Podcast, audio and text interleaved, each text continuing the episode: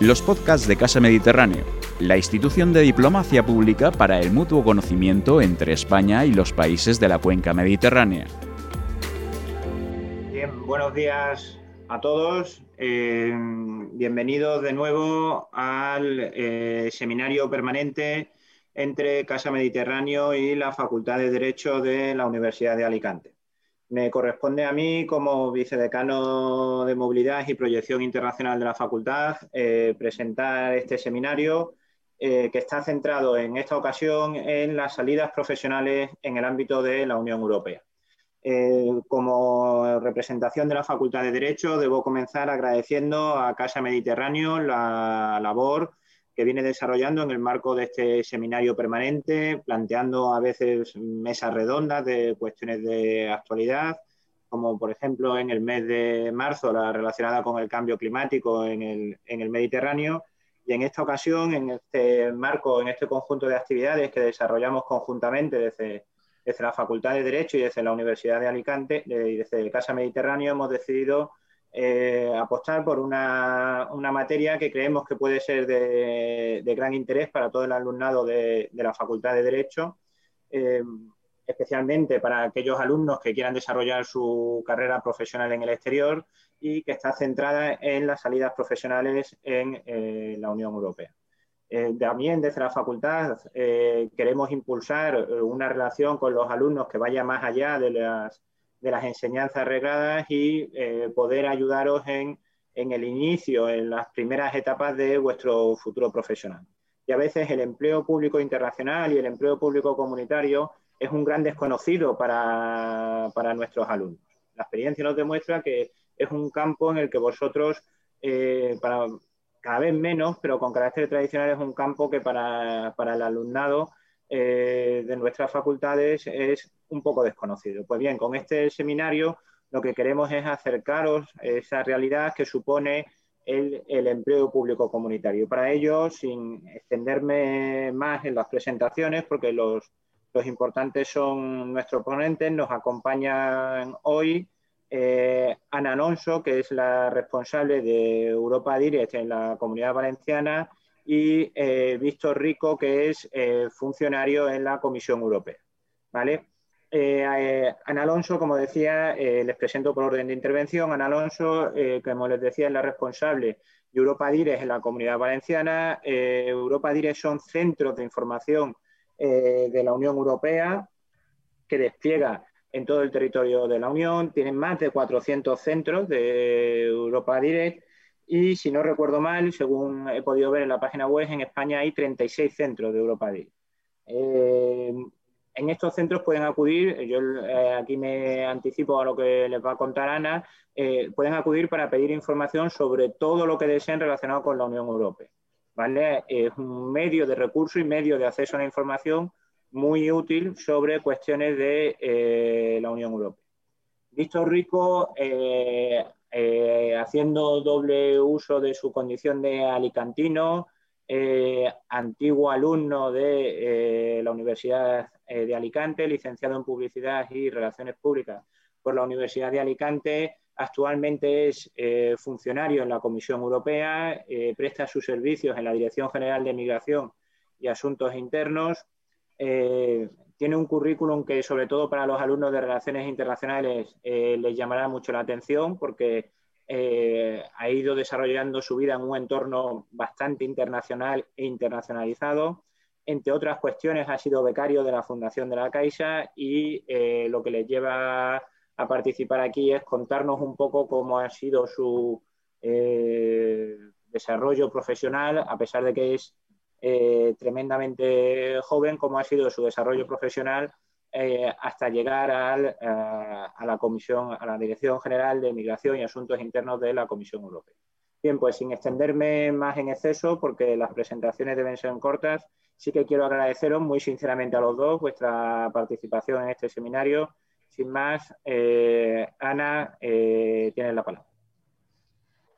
Hola, pues muchas gracias Jorge. Buenos días a todos los que nos estáis viendo y siguiendo. A mí también me gustaría agradecer a, Casa Mediterráneo pues bueno, pues por la invitación y la organización de, este seminario y un placer compartir pues bueno, esta especie de mesa virtual con, con Víctor. Voy a empezar a, compartir la pantalla, ¿vale? Y así me apoyo en las diapositivas.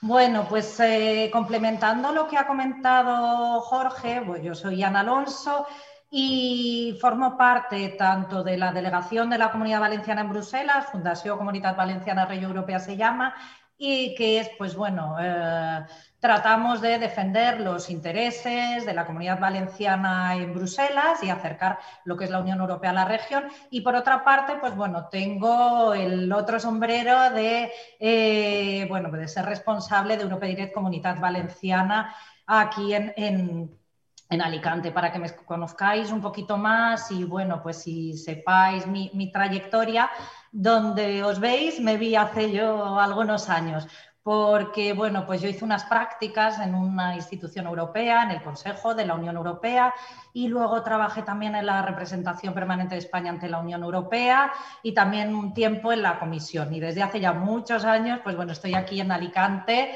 trabajando para la Unión Europea, pero en, en el ámbito local. Bueno, como explicaba Jorge, ¿qué es esto de Europe Direct, Europe Direct o Europa Directo? Tenemos las diferentes. Pues bueno, es una gran red de la Comisión Europea para precisamente, pues bueno, acercar la Unión Europea a los, a los ciudadanos. Por una parte tenemos un gran centro, ¿no? Que es em, ese número que estáis viendo en la pantalla, una llamada gratuita a ese número tan fácil, el 00800 678 910 desde cualquier lugar de la Unión Europea y en cualquier eh, de las lenguas oficiales de la Unión. Y bueno, también podéis escribir vuestra pregunta. No solo las preguntas, como decía Jorge, están relacionadas con las instituciones europeas o con tema de política, sino cuestiones prácticas que nos afectan en nuestra vida cotidiana y, como ciudadanos europeos. Muchas veces, por ejemplo, pues bueno, temas de derechos de, que tenemos como pasajeros o como consumidores, ¿vale? Eh, entonces, si no ahora en el futuro, que sepáis que esta gran red, pues bueno, trata de, de ayudaros, ¿no? Y de orientaros, pues cuando tengáis alguna consulta sobre la Unión Europea. Además de este gran centro accesible pues a, un clic o a una llamada telefónica, bueno, pues que sepáis que en la Universidad de Alicante también hay un centro de documentación europea que forma parte de esta red y la misión de los centros de documentación europea, pues bueno, es em, contribuir a, la documentación en, el ámbito, digamos, académico. Y luego estamos, pues nosotros, los, los centros locales o los puntos de, información en el ámbito local, eh, que, bueno, aquí en la comunidad valenciana, la Generalitat Valenciana pone pues, a disposición de, toda la ciudadanía. ¿Qué ofrecemos y, cómo os podemos ayudar? Pues bueno, aparte de la, una pata que tenemos de comunicación principal a través de la web y redes sociales, donde publicamos, pues bueno, información de interés no solo sobre la Unión Europea o que está relacionada aquí con la región, sino sobre todo pues muchas convocatorias de becas. Eh, cuando hay oportunidades de empleo, ¿vale? Y además de, todo eso, pues también tratamos de dar respuesta a cuestiones generales, como decía, pues bueno, sobre la Unión Europea y, tratamos de orientar a través de, bueno, de manera presencial y del correo, del teléfono o de las redes sociales.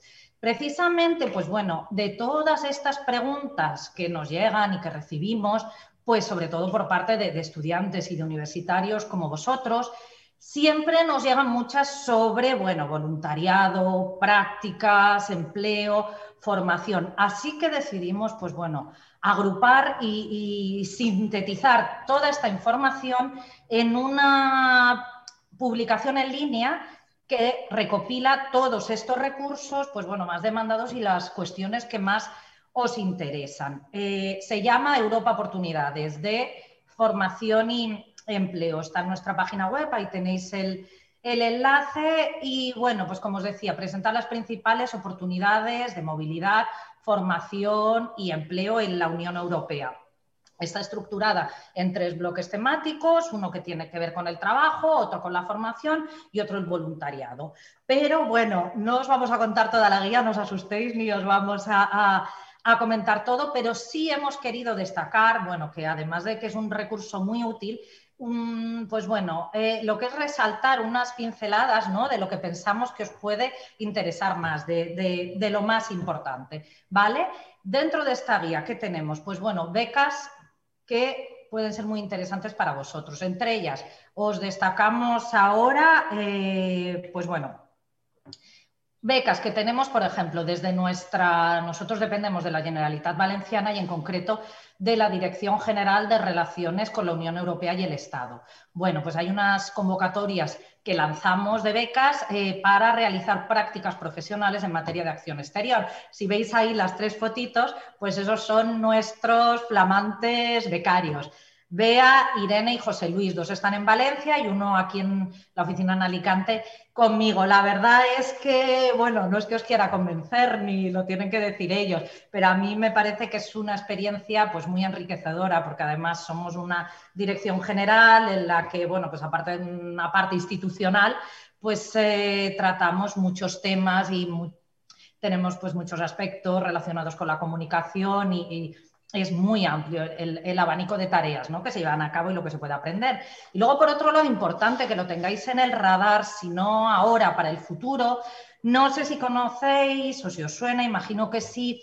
El Colegio de Europa es, bueno, la institución más prestigiosa en cuanto a estudios europeos. Entonces, también desde nuestra dirección general se convocan unas becas que salieron la semana pasada, dos, para poder, pues bueno, eh, financiar, digamos, esos estudios en el Colegio de Europa. Es indispensable eh, haber realizado la prescripción en el Colegio de Europa, es decir, hay que prepararse un año antes, normalmente hay que preinscribirse en el Colegio de Europa en el mes de enero y luego las becas, pues veis, si salieron la semana pasada, suelen salir, este año se han retrasado un poquito en el primer trimestre del año, pero bueno, hay que estar preinscrito en el Colegio de Europa para poder solicitar estas becas.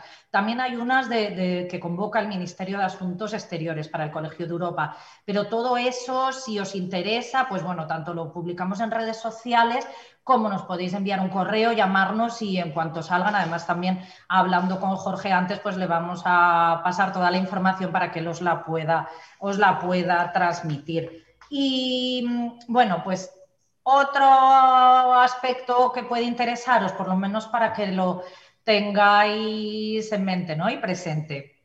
Bueno, los programas europeos de movilidad. Sabéis que bueno, el Erasmus es la marca más famosa de, la Unión Europea. Cumplió 30 años, el 30 aniversario, hace unos años y bueno, pues el, lema es el Erasmus para todos. No solamente para los universitarios, que es a lo que se asocia, sino bueno, pues también ha habido pues eh, gente de FP con un síndrome de Down o, Miguel, no sé si lo leísteis en prensa, Miguel Castillo, pues un universitario valenciano con 80 años que se fue a, Italia. Pero además del famoso Erasmus, eh, hay programas muy desconocidos, los que tengáis ganas de emprender o, tengáis un plan de emprendimiento, estáis viendo ahí el logo de Erasmus para jóvenes emprendedores. En la Universidad de Alicante tenéis un punto de información y de envío y de acogida de este programa que es la Fundación Empresa Universidad de Alicante, Fundeu.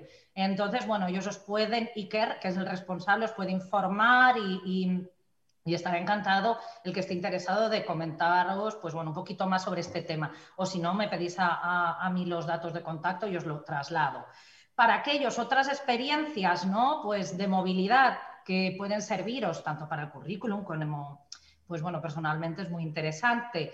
Pues los más solidarios, el Cuerpo Europeo de Solidaridad, que es lo que era el voluntariado europeo son vacantes de, voluntarios en otros países, pues eh, que suelen oscilar entre un mes y un año. En la Universidad de Alicante también tenéis muy cerquita un punto de información en la subdirección eh, de cooperación al desarrollo. O sea que ahí vais a encontrar toda la información y si no, pues nos lo pedís y os lo trasladamos. Y luego hay un programa que es un gran desconocido, que no es de la Unión Europea, sino de la Asamblea de las Regiones de Europa que se llama Eurodisea. Eurodisea consiste en unas prácticas eh, que suelen ser de unos seis meses en una de las regiones participantes. Aquí en España eh, participan únicamente tres regiones. Nosotros tenemos suerte. Participan Murcia, eh, Cataluña y la Comunidad Valenciana. Nosotros participamos en el programa, con lo cual, bueno, hay una gran, una página general del programa, Eurodise, donde vais a encontrar las vacantes de los diferentes perfiles para esas prácticas en las diferentes regiones pero tenéis que buscar a vuestro mm, organismo intermedia ¿no? de envío, que aquí en la Comunidad Valenciana es la Consellería de Hacienda, en concreto la Dirección General de Financiación y Fondos Europeos. También si necesitáis el contacto, bueno, no lo veis en, Internet, pues encantados de poderoslo facilitar. Y otra cosa, me imagino que os habréis planteado también, pues bueno, las, las prácticas ¿no? en las instituciones europeas. Eh, os decía al principio que yo hace muchos años pues hice prácticas. Para mí fue una experiencia pues no solo profesional, que me ha servido luego para, el currículum y encadenar ¿no? pues otros trabajos, otras funciones, sino pues un poco como el eslogan de Erasmus, ¿no? de Opening Minds, de, abrir mentes, pues a mí las prácticas me sirvieron para salir un poquito de mi zona de confort y tener pues eh, relación con otras personas, con, otras culturas, pues tener que hablar en, otro idioma y la verdad es que, bueno, para mí fue una experiencia y supongo que para el que la he hecho eh, muy, muy enriquecedora. Sabéis que para las prácticas en las instituciones europeas necesitáis la, titulación y bueno, es verdad que aparte de, vuestra lengua materna, pues eh, se pide una de las otras lenguas de trabajo de, las instituciones, que suele ser el inglés, el francés o, el alemán. Normalmente la mayoría de, de, estudiantes siempre quieren ir a las instituciones principales a hacer prácticas y solicitan o en el Parlamento o en la comisión, o, en el Consejo. Es verdad que las de la Comisión las abren pues en ahora la nueva convocatoria, porque suele haber dos convocatorias anuales de, estas instituciones principales, pues suelen la de la Comisión en julio, las del Consejo las abrirán pues más o menos en septiembre y las del Parlamento en junio.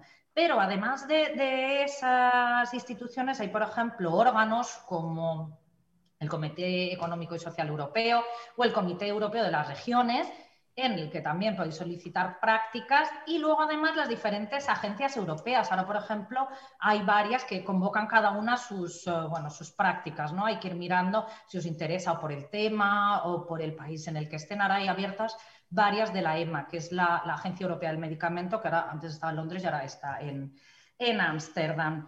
También importante que sepáis que, por ejemplo, hay una asociación de, becarios españoles eh, para los tuiteros, creo que es BEC-UE, la dirección en la que bueno, organizan también diferentes jornadas informativas en las que bueno, explican pues, las experiencias, cómo pues, bueno, preparar un poco todo el dossier y también la, la representación permanente de España ante la Unión Europea la unidad de eh, UDA Reper se llama, que es bueno, pues la unidad que fomenta ¿no? la, presencia de españoles en las instituciones, tiene un boletín informativo muy interesante con todo el que os podéis suscribir, con todas pues, bueno, las oportunidades tanto de empleo como de prácticas que van, que van saliendo en las instituciones. Y si Víctor os va a hablar de lo que son la, bueno, pues trabajar eh, para la Unión Europea, yo os voy a dar una pincelada, ¿no? Si no lo conocéis, para que os suene de trabajar en Europa, ¿vale? Trabajar en cualquier lugar de Europa. Imaginaos pues una gran red con todos los servicios públicos de empleo y todas las vacantes en un, en un solo portal. Pues ahí la tenéis. Se llama EURES, que si nosotros, Europe Direct es la red de información, EURES es la red de movilidad y de los servicios públicos de empleo. Podéis, bueno, ahí la captura es de, no, es de hace unos días, pero bueno, veis que ahí hay, en la pantalla lo ponen más de casi 3 millones de puestos vacantes, EURES, currículums, entonces podéis subir vuestro currículum, podéis filtrar pues por alertas que os lleguen y sobre todo, lo más importante, ya no son los, además de los puestos que hay en EURES y todos los procesos que podéis buscar, eh, la información que proporcionan. Hay consejeros, ahí veis una ventanita en la pantalla azul, necesita ayuda. Bueno, pues hay consejeros EURES de, de todos los países que tienen un chat en línea al que os podéis conectar. Hay un horario ahí en la página que lo podréis ver y si os queréis conectar pues, con el consejero de Portugal y preguntarle, pues bueno, cuáles son las condiciones de trabajo en el país o incluso orientaciones de la vida práctica allí o cómo eh, poder enfocar el currículum. Pues es interesantísimo y además desde EURES organizan regularmente lo que se llama los Info Days, ¿no? las jornadas informativas. Hace unos días fue, por ejemplo, la de Portugal, en la que también tenéis tanto vacantes a vuestra disposición como a consejeros que, bueno, pues os pueden orientar. Y mm, además de eso, aquí en la comunidad valenciana, en, bueno, pues lo que era el, el SERVEF y ahora se llama Labora, ¿no?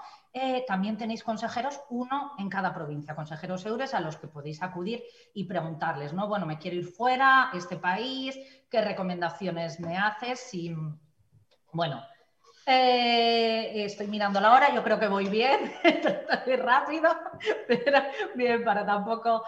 Eh, por último, bueno, todo esto es verdad que os hemos puesto un abanico muy amplio de opciones, pero hay muchas más o podemos profundizar. Lo único que queremos es que sepáis todas las herramientas que tenéis a vuestra disposición, que muchas veces se desconocen en cuanto a programas europeos, prácticas, opciones de becas. Y que si no ahora, pues el año que viene, eh, cuando estéis, hayáis acabado o estéis mejor previamente planificando un poco el futuro, que por favor os acordéis que existen, que nos vengáis a preguntar, ¿De acuerdo? Eso es lo que queremos, que os suene todo esto. Y sobre todo, ya que estamos hablando de, movilidad, de programas de movilidad y, de herramientas y recursos, nos parece muy importante hablaros de esta página web de la Comisión Europea, que es em, Reopen EU. Es una web que ofrece eh, por países, pues bueno, un panorama, una visión de mm, la situación sanitaria y de las restricciones en vigor o de entrada que se aplican en cada país y la situación epidemiológica. Entonces, muy importante porque muchas veces no sabemos dónde recurrir, incluso cuando vamos a viajar de turismo o cuando tenemos que desplazarnos, pues bueno, que sepáis que tenéis a vuestra disposición este recurso a un clic. Y nada, pues eh, os dejamos los datos de, contacto de nuestras oficinas, pero bueno, aquí en Alicante, si como seréis la mayoría de Alicante, pues si nos llamáis previamente podéis venir a vernos, que es lo que queremos, porque además seguramente así podemos pues afinar ¿no? mucho más la, la ayuda y la orientación que os demos y nos contáis pues vuestro recorrido o qué es lo que queréis hacer en el futuro. Eh, para los que sois de aquí de Alicante, estamos en la Casa de las Brujas y la broma de si somos brujas las que estamos aquí, pues bueno, pero bueno, que estamos en la delegación del Gobierno Valenciano en Doctor Gadea 10 y nada, encantados si luego queréis en redes sociales, por supuesto, si luego tenéis alguna pregunta y si no ahora, si mañana, dentro de una semana o dentro de un año, de verdad, que lo que queremos es ayudaros, apoyaros y, bueno, poderos orientar. Así que bueno, muchísimas gracias y aquí estamos. Bien, muchas gracias, Ana. Eh, no solamente te has ajustado al tiempo, sino al contenido. Eh, creo que has cumplido un poco lo que habíamos hablado de ofrecer ese abanico de posibilidades en una primera toma de contacto para, nuestros chicos, para los que están en los últimos cursos o recién graduados y eh, animándoos a todos los que nos estéis siguiendo a que hagáis alguna pregunta, si no luego la haré yo. Eh, sin más, Víctor, cuando quieras, eh, tienes la palabra, agradeciéndote también tu, participación en el seminario. Muchas gracias, Jorge. Eh, y me gustaría empezar también dando las gracias a Casa Mediterráneo y a Universidad de Alicante por organizar, por organizar estos seminarios. Me parece que es que es súper útil para los estudiantes el conocer estas posibilidades ahora que todavía son estudiantes de la universidad eh, y segundo, por invitarme a mí a participar aquí. Eh, para mí realmente es un, es un, honor estar aquí porque es la primera vez que participo en este tipo de charlas desde que estoy trabajando en la comisión. Yo hace alrededor de tres años que estoy trabajando aquí. Y por una parte por eso, por otra parte porque, bueno, yo como, como Jorge ha mencionado, soy exalumno de la Universidad de Alicante, entonces para mí el poder hablar delante de estudiantes eh, de gente que está pasando por lo que yo pasé hace 10, 13 años, eh, me parece, me parece muy, muy interesante. Entonces espero poder daros eh, una idea de qué es lo que hago y una idea de, las posibilidades de trabajar en las instituciones europeas y espero que sirva al menos para que alguno de vosotros se lo plantee y aunque no sea ahora, aunque sea en el futuro, pero que tengáis en mente que esta posibilidad existe y, bueno, y ver que esta posibilidad también es algo que, está al alcance vuestro. Yo realmente eh, cuando estaba en la Universidad de Alicante eh, ni siquiera conocía la existencia de esta posibilidad. Entonces, yo creo que, para vosotros espero que sea útil ver que alguien eh, que es de Alicante también, que, ha estudiado en la misma universidad, ha llegado hasta aquí y ver que es algo que, se puede hacer. Y bueno, eh, antes de empezar me gustaría explicar un poco cómo, cómo me gustaría organizar esta, este seminario, esta charla. Por mi parte, primero me gustaría explicar un poco qué es lo que estoy haciendo ahora, para que veáis un ejemplo de muchos de cómo es el trabajo en, las instituciones europeas, concretamente en la Comisión Europea.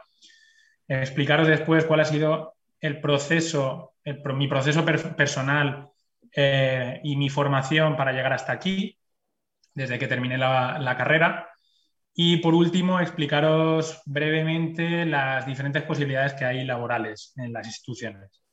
Y si me da tiempo, creo que también sería interesante contaros un poco las oposiciones de la Unión Europea, que son las que, concretamente las que yo hice, en qué consisten, qué es lo que necesitáis, qué es lo que piden. Eh, bueno, como decía, voy a empezar por, el final, que es lo que estoy haciendo ahora. Eh, yo trabajo en, en la Dirección General de Migración y Asuntos Internos y trabajo concretamente en una unidad que se llama Evaluaciones Schengen. Las evaluaciones Schengen, supongo que sobre todo los que están estudiando el grado de relaciones internacionales sabrán lo que es la zona Schengen, pero bueno, simplemente es el área de libre circulación que hay en la Unión Europea, no solo la Unión Europea, sino hay también países asociados que participan en la zona Schengen. Y lo que nosotros hacemos es evaluar los diferentes aspectos que permiten que funcione este área de libre circulación cuando se creó la zona Schengen, no voy a, no voy a soltaros aquí el rollo de, eh, histórico ni de qué es la zona Schengen, pero bueno, un poco para que entendáis qué es lo que hago. Eh, cuando se creó la zona Schengen, eh, los Estados miembros decidieron, formando parte de este área, retirar de alguna forma los, los controles internos entre, entre, los Estados, retirar las fronteras. Y para que esto fuera posible, lo que se, lo que se hizo es crear una serie de mecanismos que permitieran a los estados cooperar y que permitieran a los estados eh, asegurarse de que si yo no, no, controlo todas mis fronteras, porque hay, hay fronteras, por ejemplo, entre España y Francia ya no existe esa frontera, pues asegurarme que el resto de países eh, tienen mecanismos para controlar eh, las fronteras externas. Estos mecanismos son mecanismos de cooperación policial, mecanismos de cooperación en temas de visados, en, temas de retorno, en tema de gestión de fronteras exteriores y también se creó un mecanismo que se llama el Sistema de Información Schengen, que es lo que yo evalúo, que es un sistema de alertas a nivel europeo. Y estas alertas lo que hacen es cuando un Estado miembro eh, eh, está buscando a un criminal, por ejemplo, o a un potencial terrorista, introduce una alerta en este sistema y el resto de estados, si por ejemplo esta persona que está en búsqueda en España llega a Alemania al aeropuerto, cuando llega al aeropuerto y controlan su, pasaporte, este sistema eh, alerta a, las personas que están trabajando en, en el aeropuerto de que hay una alerta internacional y que esta persona está buscada en España. Esto es un poco lo que, lo que hace este sistema. Entonces, lo que nosotros hacemos es evaluar a todos los estados que están utilizando este sistema, todos los estados que forman parte de Schengen.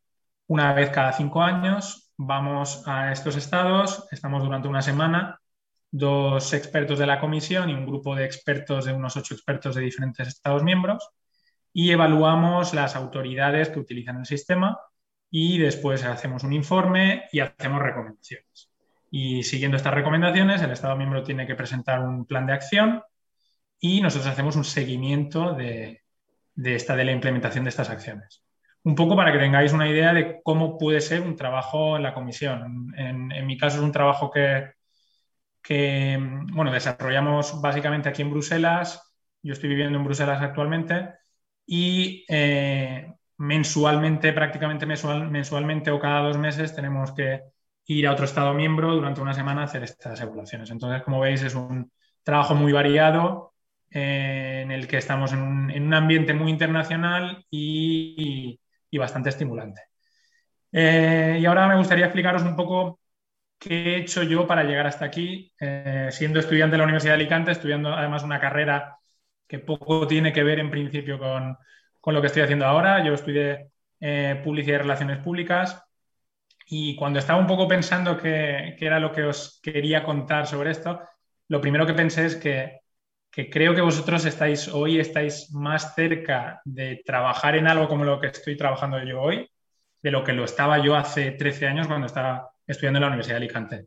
Sobre todo para los estudiantes que están haciendo el grado de Relaciones Internacionales, porque, porque al final es un ámbito muy relacionado, eh, muy relacionado con el trabajo que yo hago hoy pero simplemente también para el resto por, el hecho de que hoy estemos aquí un poco contándonos que esta posibilidad existe y que hay gente como vosotros que puede llegar hasta aquí. Yo, como os digo, hasta hace, realmente hace, pocos años no sabía nada, no conocía a nadie que hubiese hecho esto. Entonces, quedaba bastante lejos y ni siquiera me planteaba esta posibilidad. Entonces, yo creo que para vosotros es interesante por lo menos tenerlo en mente y saber que se puede hacer. Y bueno, para contarnos un poco cómo ha sido el proceso, eh, lo primero os, voy a contar mi experiencia, no por daros, no por deciros esto es este es el camino que vosotros tenéis que hacer para llegar aquí, sino para un poco lo contrario, para, demostraros que hay muchas formas de, llegar aquí. Y hay, realmente hay perfiles muy diversos en las instituciones europeas. Yo, por ejemplo, eh, yo tengo 33 años, yo hace tres años más o menos que, que trabajo aquí pero, por ejemplo, para daros un ejemplo totalmente diferente, tengo un compañero que, hace unos meses empezó a trabajar conmigo y él tiene 52 años, él es ex policía, ex carabinieri de Italia, ha estado trabajando en una carrera súper larga, ha estado trabajando también en la OTAN, ha estado destinado en Palestina, destinado en Serbia, tiene un currículum muchísimo más, con muchísima más formación y experiencia de la que yo tengo y él ha pasado ahora a las oposiciones y está ahora trabajando en las instituciones. Así que, como veis, no hay un camino único, hay muchas formas de llegar aquí y yo creo que lo importante es que cada uno busque un poco eh, cuál es su camino. Yo, en mi caso, terminé la carrera, bueno, antes de terminar la carrera, yo estaba durante toda la carrera con muchas, muchas dudas de realmente qué era lo que quería hacer. A mí me gustaba lo que estaba estudiando, pero no tenía muy claro qué era, era la publicidad lo que yo quería hacer. Y, por esta inquietud empecé a estudiar, eh, a hacer cursos de, chino, de lengua china. Yo recuerdo que un profesor nos habló que nos contó que hoy en día eh, no sirve, no es suficiente saber inglés, sino que hay que saber una lengua, una segunda lengua extranjera para, para realmente tener posibilidades y para, para, ser competitivo. Y yo pensé en estudiar eso. Y a partir de ahí salió una, una beca, un intercambio de la Universidad de Alicante para ir a China me fui a China, estuve estudiando chino allí, eh, extendí mi, beca, era por seis meses, acabé un año y medio allí en China. Y bueno, volví, eso fue mi primer contacto, digamos, con, un ambiente así internacional. Y cuando volví a España, eh, me di cuenta que quería hacer algo así, algo, estar en un ambiente internacional, que me interesaban las relaciones internacionales, y entonces hice un máster de relaciones internacionales. A través de este máster eh, conseguí, bueno, este máster lo, hice ya que lo ha nombrado lo ha nombrado Jorge, fue con la beca de la Caixa, fue la que me permitió estudiar este máster. Y a partir de ahí conseguí unas prácticas en la Embajada de España en Seúl, en Corea del Sur. Me fui a Seúl, estuve, eran unas prácticas por cinco meses y después de las prácticas conseguí un trabajo allí en una empresa coreana y estuve trabajando un año más, o sea, en total también año y medio, dos años. Y bueno, estuve en el, en el sector privado, allí estuve trabajando en algo totalmente diferente con lo, a lo que había estudiado, totalmente diferente a lo que estoy haciendo ahora. Y me di un poco cuenta trabajando allí que, que bueno, me interesaba mucho todo el ámbito internacional, pero quería trabajar en algo más relacionado con política, más relacionado con relaciones internacionales, incluso con el sector público. Entonces volví a España con la idea de prepararme para hacer la carrera diplomática, con eso en mente, y a partir de ahí me, enteré de las posibilidades de, hacer las oposiciones a la Unión Europea. Y fue solo entonces cuando realmente me informé y, me lo planteé de forma seria. Eh, y bueno, a partir de ahí solicité las prácticas, una de las prácticas, eh, de las muchas posibilidades de prácticas que Ana ha mencionado, hay unas que son en la Comisión Europea, que se llaman prácticas de Blue Book. Y bueno, son unas prácticas de cinco meses que yo desde aquí animo a cualquiera que esté interesado en estos temas a informarse y solicitarlas. Son unas becas bastante competitivas, hay mucha gente que se presenta, pero, pero bueno, os podéis presentar ahora, os podéis presentar más adelante. Necesitáis tener una carrera y tener, creo que, dos idiomas extranjeros. Y son unas prácticas muy interesantes porque, porque bueno, os permiten tener un primer contacto y un contacto, de hecho, muy de lleno con, con, el trabajo en las instituciones. En mi caso, desde el primer día yo tuve las prácticas, no las tuve de hecho en Bruselas, las tuve en Madrid, en la oficina la representación de la Comisión Europea en Madrid, en el departamento de prensa. Y, para mí fue una experiencia increíble porque realmente empiezas a trabajar, a hacer lo que, haces, lo que hace un funcionario europeo, ni más ni menos. Eh, en mi caso fue así. Yo sé que hay otros compañeros que, que tuvieron a lo mejor unas prácticas que no fueron tan interesantes, en mi caso sí que lo fueron. Así que os animo si, si estáis interesados en, en, probar esto, porque bueno, también os, permite primero ver antes de opositar, antes de presentaros, intentar trabajar, os permite ver cómo es el trabajo en las instituciones, ver si realmente os interesa, si realmente es lo que os gusta. Y además esto os permite mucho, o sea, os permite eh, prepararos para unas posibles oposiciones. Y bueno, ahora me gustaría contaros un poco, bueno, a partir de ahí yo hice estas prácticas y después pasé las oposiciones. Y, meses después de haber pasado las oposiciones, empecé a trabajar aquí en la comisión. Y bueno, por último, eh, me gustaría contaros un poco cuáles son esas posibilidades laborales, eh, las posibilidades de trabajar en las instituciones.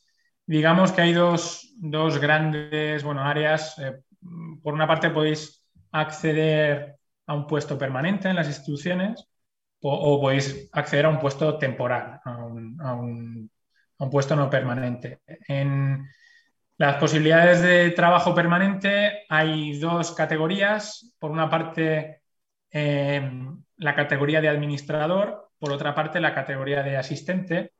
Estas son dos categorías, digamos que de administrador es una categoría superior que te permite, eh, por así decirlo, trabajar en cualquier puesto de las instituciones europeas, así un poco en general, ¿no?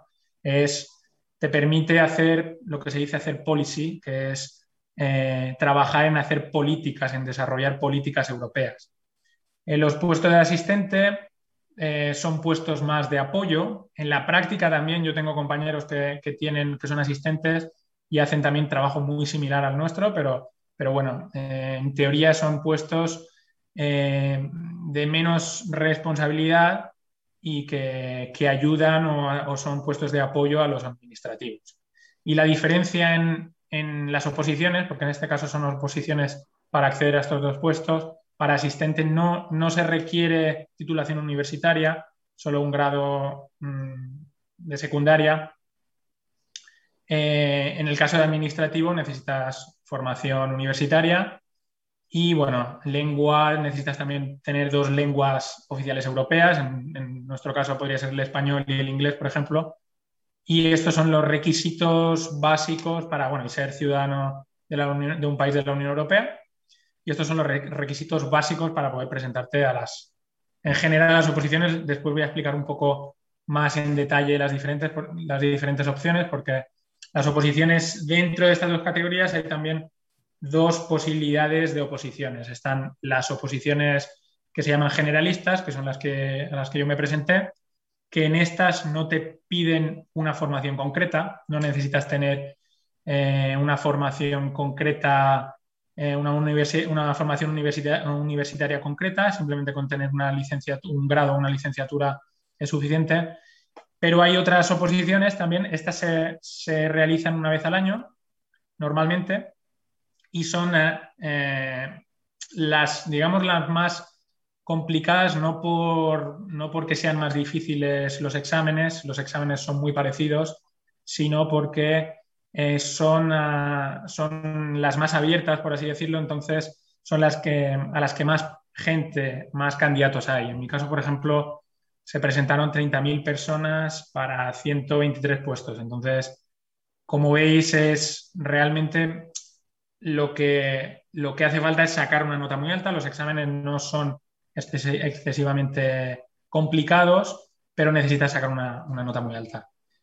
Eh, existe otra posibilidad que son también oposiciones de especialistas o especializadas, que estas también salen, estas salen con mayor frecuencia que las de generalistas y estas salen para puestos, digamos, perfiles más concretos. Entonces, van variando, pueden salir, por ejemplo, Recientemente salieron unas eh, para perfiles de comunicación, entonces digamos que las oposiciones son, hay una parte genérica que es la misma que para, los mismos exámenes que para, los, para, para mm, las oposiciones generalistas y después hay una parte concreta en la que te evalúan conocimiento y experiencia concreta en ese área. Y esta, la variedad es enorme. Hay de puestos, de puestos técnicos hasta puestos de lingüista. Hay una gran variedad. Todo esto lo podéis ver. Hay una página web de EPSO. EPSO es la, digamos, la agencia que se encarga de, realizar las pruebas de acceso a las instituciones europeas. Si accedéis a esta, esta página web podréis ver todas las oposiciones y todas las posibilidades laborales. Y bueno, como decía, estas son las posibilidades de puestos permanentes. Hay también una parte de, mm, otras posibilidades que para puestos no permanentes. Aquí hay mucha más variedad de opciones. Yo os voy a mencionar simplemente algunas de ellas. Eh, las más comunes son eh, las de agente contractual. Agente contractual se accede también por unos exámenes que se llaman CAST, y estos exámenes también son similares, al final son muy similares a los de las oposiciones, pero aquí simplemente te exigen pasar eh, el examen, no, no te exigen tener una nota alta, simplemente pasar el examen.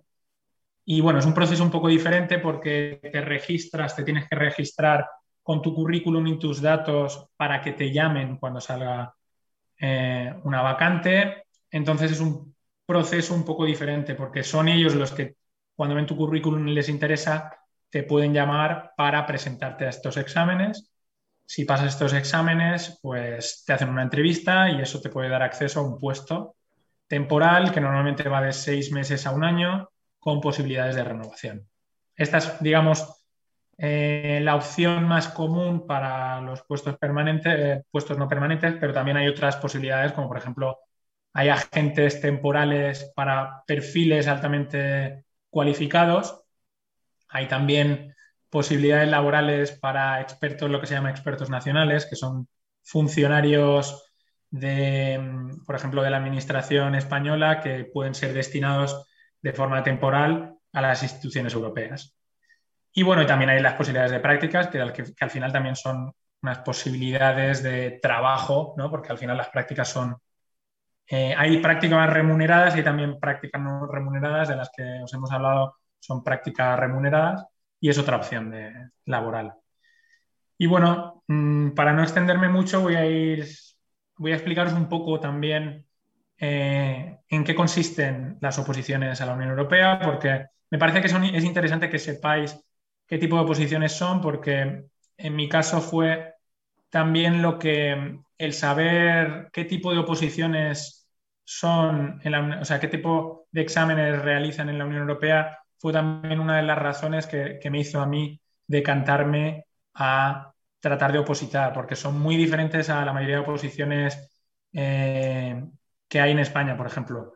En este caso no te evalúan conocimiento directamente, no tienes que prepararte en la mayoría de oposiciones en España, tienes que prepararte una gran cantidad de temario, lo que te exige estar, dedicarle prácticamente eh, todo tu tiempo a preparar las oposiciones durante muchos casos años. En el caso de las, de las oposiciones a la Unión Europea, son pruebas, exámenes que te evalúan habilidades y competencias. Entonces, evidentemente tienes que prepararlas, tienes que hacer, intentar hacer muchos casos prácticos y practicar mucho para ganar habilidad y para ganar, eh, para habituarte al tipo de exámenes que, tienes que hacer, pero al final son también, te permiten estar, estar haciendo otras cosas. Entonces, yo creo que te da mucha más flexibilidad, es algo que podéis estar estudiando otras cosas y estar preparando las oposiciones, podéis estar trabajando y a la vez preparando las oposiciones. Y en ese sentido yo creo que es, que es muy interesante. Y, el hecho de que te examinen em, competencias también para mí es importante porque, como os decía, por ejemplo, en mi caso, yo no tenía, quizá alumnos que estáis hoy en día estudiando relaciones internacionales, tengáis un conocimiento a lo mejor más en detalle de las relaciones internacionales del que pudiera tener yo cuando, cuando me presentan las oposiciones.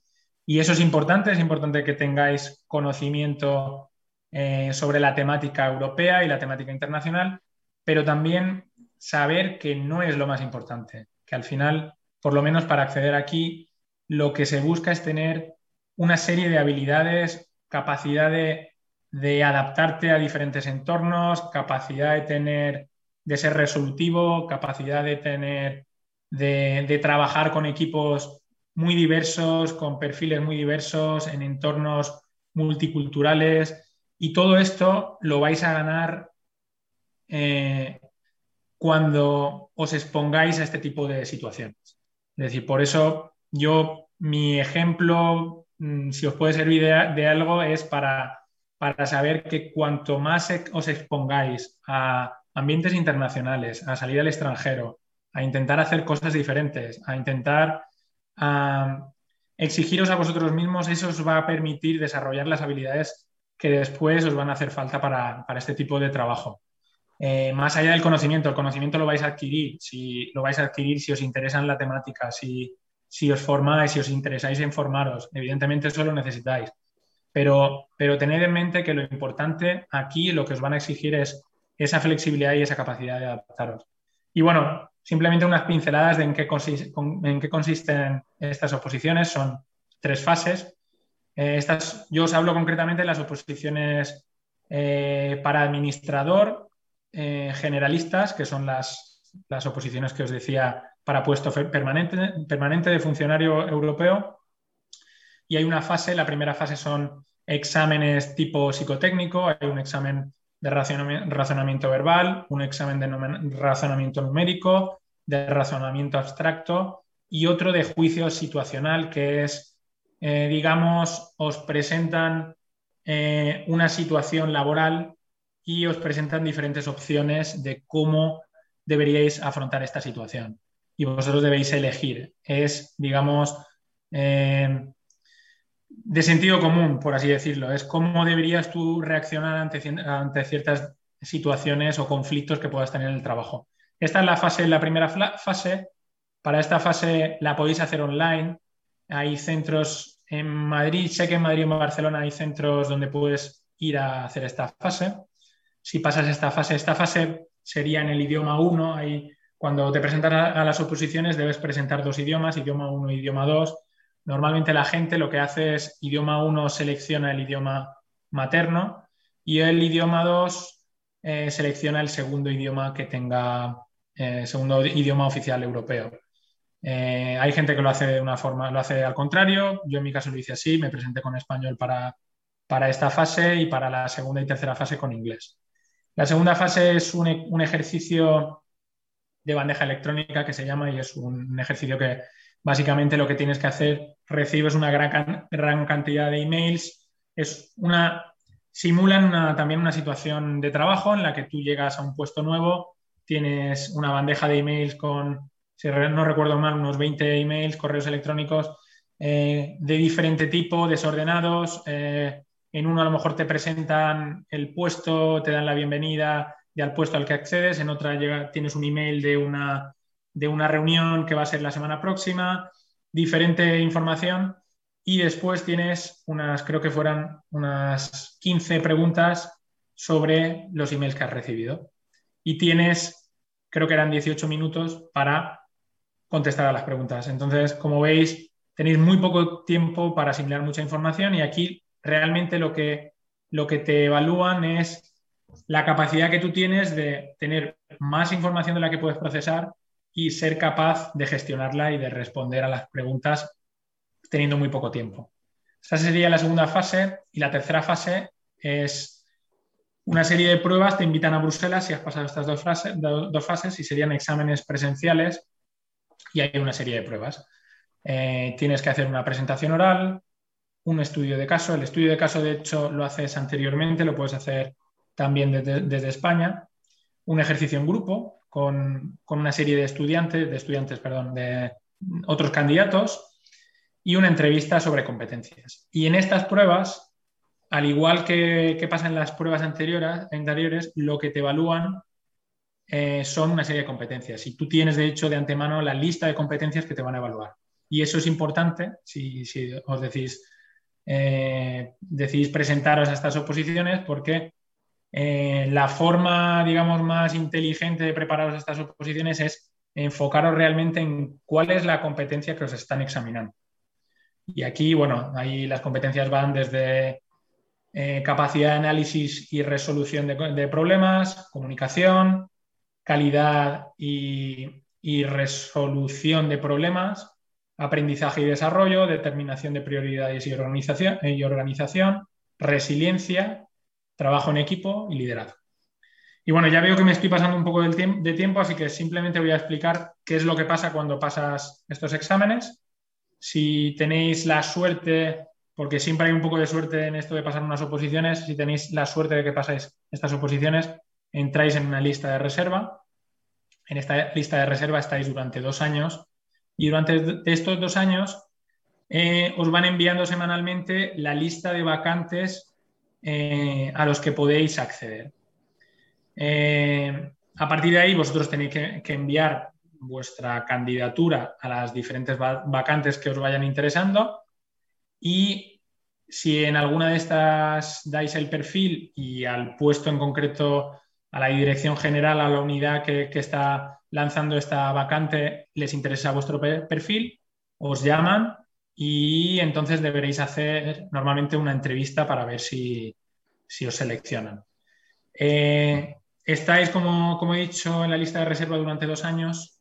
Eh, mucha gente lo que me pregunta es, bueno, si en estos dos años no encuentro un puesto, ¿qué pasa? Lo, habitual es que lo encontréis, sobre todo si tenéis interés en en trabajar en las instituciones y estáis activos, lo, habitual es que lo encontréis. Si no, lo, normal es que renueven estas listas. Entonces, la mayoría de gente termina de una forma u otra trabajando en las instituciones. Y bueno, voy a parar aquí porque veo que ya llevo media hora y no quiero, no quiero pasarme. Eh, esto es un poco una visión así un poco general. Si, si tenéis preguntas concretas o alguna cosa en concreto que queráis saber, no dudéis en preguntarla y después también yo creo que Jorge os puede pasar también mi contacto. Si tenéis posteriormente alguna duda, alguna cosa que queráis saber, me podéis escribir. Muchas gracias. Bien, muchas gracias, Víctor. Eh, aplausos virtuales, ¿verdad? Eh, que es lo que podemos. Bien, eh, como bien comentabas, tanto, bueno, creo que hemos cumplido, has explicado perfectamente, en este caso, tu proceso y luego ya en la parte final un poco más, más concreto, cómo son las, eh, las pruebas para, para, acceder a la función pública, una de las pruebas para acceder a la función pública europea y creo que con esto hemos dado una perspectiva bastante de conjunto de, todas las posibilidades, eh, bueno, no de todas, algunas de las posibilidades que hay para acceder al empleo público comunitario, donde las posibilidades que se ofrecen son muy variadas, ¿verdad? como bien ha comentado diciendo Ana y también lo has dicho tú, Víctor, eh, hay que atender también a las especificidades de cada institución posteriormente. ¿De acuerdo? Eh, pero bueno, creo que con carácter general el, panorama está trazado. Hay un número de WhatsApp donde, eh, sin excedernos demasiado en el tiempo, se pueden plantear algunas cuestiones, si no a través del chat de WhatsApp, o sea, del chat de del canal de YouTube y, yo de todas formas voy a hacer un, par de preguntas muy, muy concretas. Eh, sí que quiero eh, resaltar la importancia de la página que, ha comentado Ana del Reopen en European Union, eh, porque es un instrumento que nos permite movernos en, en, la Unión Europea sabiendo cuáles son las condiciones del lugar donde, donde vayamos. Cuando hemos tenido en la facultad las, reuniones de, movilidad, siempre he proyectado esa página eh, para los estudiantes Erasmus para que sepan cuáles van a ser a día de hoy, por lo menos, las condiciones de, acogida. Así que eh, voy a simplemente añadir, Ana, si quieres comentar algo, eh, de todas esas posibilidades que existen para trabajar en Europa, que también existe un modelo de currículum europeo. ¿vale? Lo cual es que los chicos deben conocerlo porque les facilita mucho a la hora de presentarse a diferentes eh, ofertas de trabajo que puede haber en, el entorno europeo. Y luego para, el caso de Víctor, mm, dos preguntas barra reflexiones. si nos quieres concretar un poco más, que ya has hablado de un entorno multicultural, cómo es por dentro el, el ambiente de trabajo en, eh, las instituciones, eh, trabajar con gente eh, de los otros Estados miembros, cuál es la lengua vehicular, sé que en, algunas direcciones generales es el francés, en otras el inglés, cómo es ese entorno y un poco cuáles son también, pues lo digo por incentivar un poco a... Siempre es un mito, ¿no? En las condiciones laborales eh, eh, de, los, trabajadores en las instituciones, en todos los sentidos.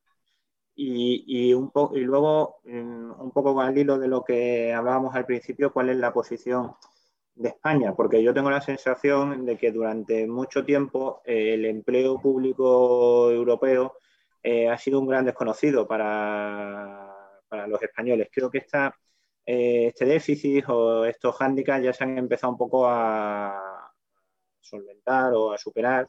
Evidentemente tú eres un ejemplo de ello, eh, pero sigo teniendo la sensación de que hay un cierta, una cierta pereza, un cierto desconocimiento por parte de, no solamente de los graduados, pero bueno, especialmente en el entorno en el que estamos, de los graduados universitarios españoles en, el empleo público europeo. Eh, estas eran las dos eh, reflexiones que yo quería lanzar, tanto a Ana como, como a mí. Sí, bueno, pues complementando lo que tú decías, Jorge, totalmente. Quiero decir, el, CB europeo o el CB Europass, que es la página donde se encuentra, pues bueno, la, ventaja que tiene ya no es solamente que tienes la plantilla, ¿no? Como nosotros siempre decimos, estructurado. ¿Qué ponemos primero? La experiencia laboral. Es que además está traducido en las 24 lenguas de la Unión con lo cual muchas veces tenemos superada pues eh, bueno esa problemática entre comillas de cómo lo pongo en inglés o en francés que lo tengo que presentar. O sea que sí totalmente en la página del CB Europass se puede primero descargar la plantilla en cualquiera de las lenguas y rellenarlo también rellenarlo en línea y hay también pues una serie de, consejos para cómo poderlo rellenar sí. Víctor. Sí, bueno, em, sobre trabajar, cómo es trabajar aquí en las instituciones y cómo es la pregunta que, me has hecho sobre cuál es el ambiente y cuál es eh, este entorno internacional, cómo, em, cómo es, ¿no? Yo en, mi caso, bueno, tuve la suerte de que no era la primera vez que estaba trabajando en un entorno así internacional, pero lo cierto es que es, que es un entorno bastante interesante y lo bueno es que, que de alguna forma eh, se crea un ambiente en el que no tienes la sensación de ser, eh, de estar en este entorno internacional. Y yo creo que eso es lo bueno, en el sentido de que no tienes la sensación, por ejemplo, de ser, eh, de tú ser español y que otra persona sea de otra nacionalidad, sino que la gente tiene una mentalidad bastante abierta y hay bastante cultura de, trabajar eh, gente de diferentes nacionalidades y con diferentes costumbres y es bastante enriquecedor en ese sentido, el, tener la sensación, el no tener que estar pensando que estás con extranjeros.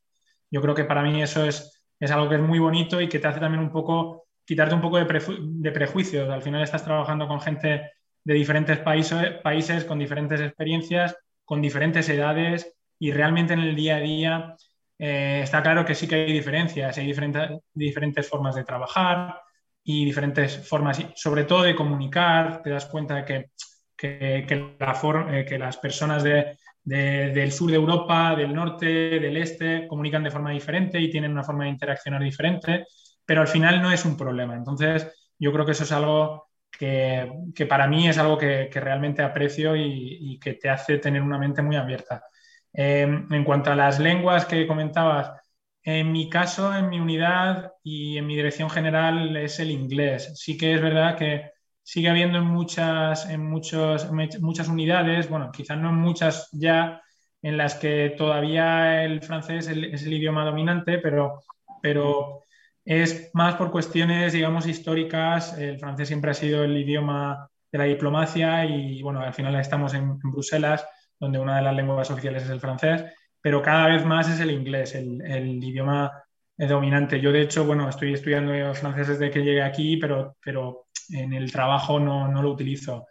Em, sobre las condiciones, bueno, sí, hay un poco de mito, pero en realidad las condiciones son muy buenas, sobre todo para para la gente que venimos de España, donde las condiciones son muy diferentes a otras partes de Europa, pues son condiciones muy buenas. El, salario es muy bueno, hay flexibilidad laboral, tienes flexibilidad, por ejemplo, a mí me permite estar haciendo lo que estoy haciendo yo aquí en horas de trabajo.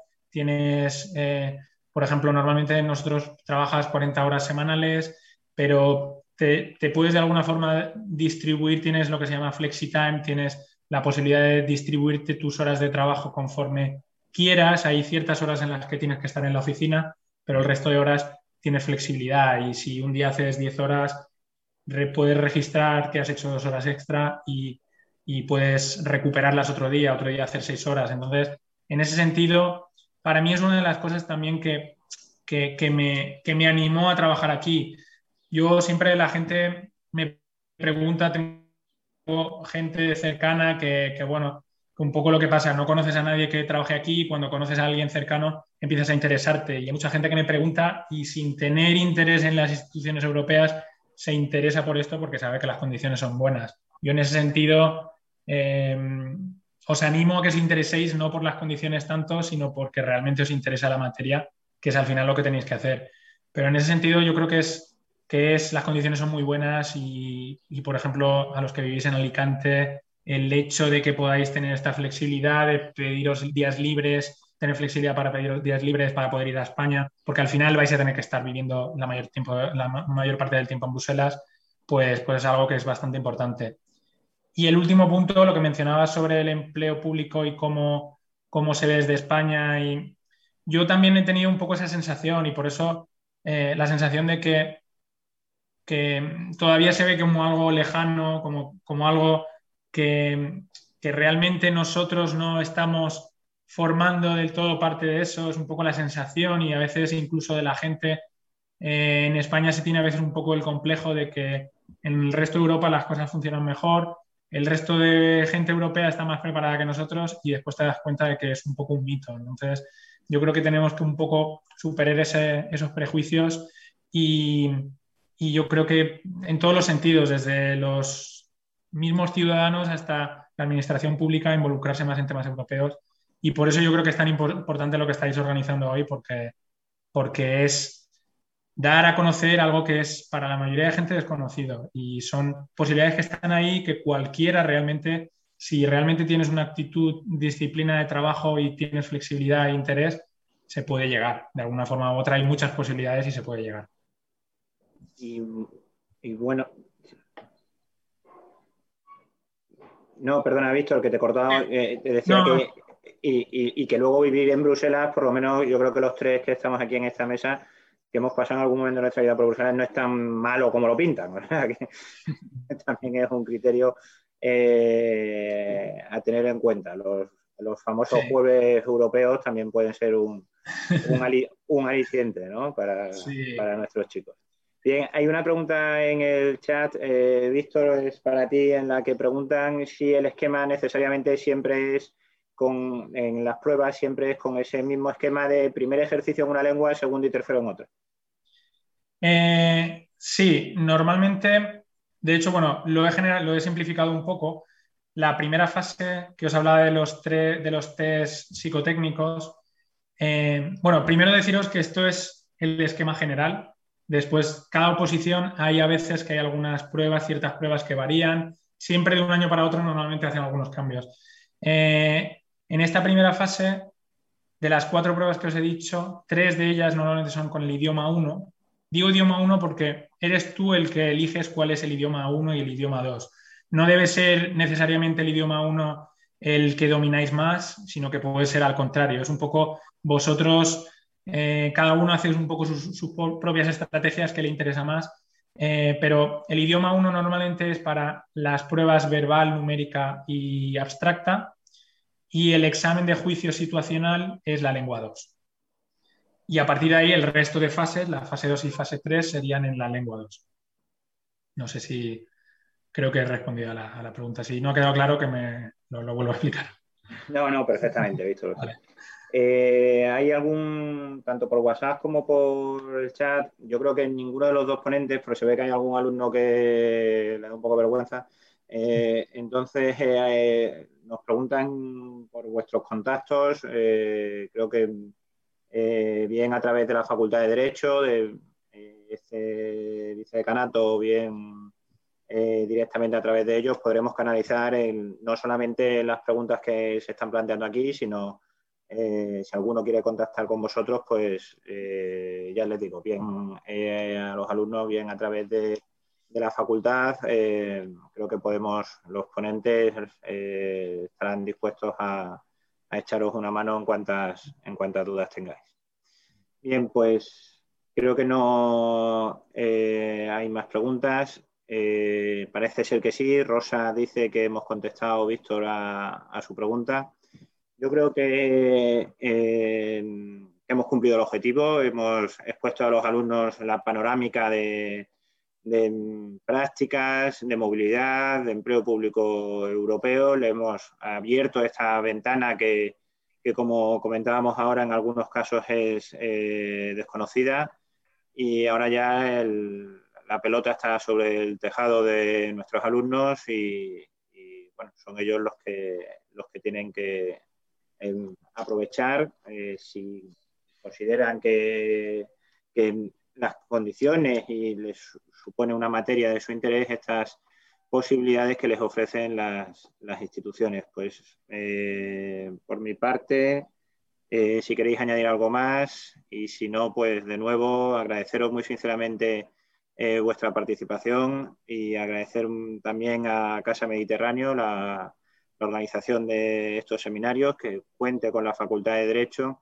Y aunque el seminario va a quedar grabado en, Y, se va a poder consultar eh, en cualquier momento, pues ojalá y que haya futuras ediciones de, este seminario y si pueden ser presencialmente, porque la presencialidad yo creo que eh, aporta un plus. Las nuevas tecnologías nos aportan mucha flexibilidad, pero la presencialidad nos aporta un plus de cercanía que yo creo que, a todos nos viene bien y que todos echamos un poco de menos en, estas circunstancias. Ana, Víctor, muchas gracias por, vuestra participación y muchas gracias a Casa Mediterráneo por, la organización del, seminario que, que damos por concluir. ¿De acuerdo?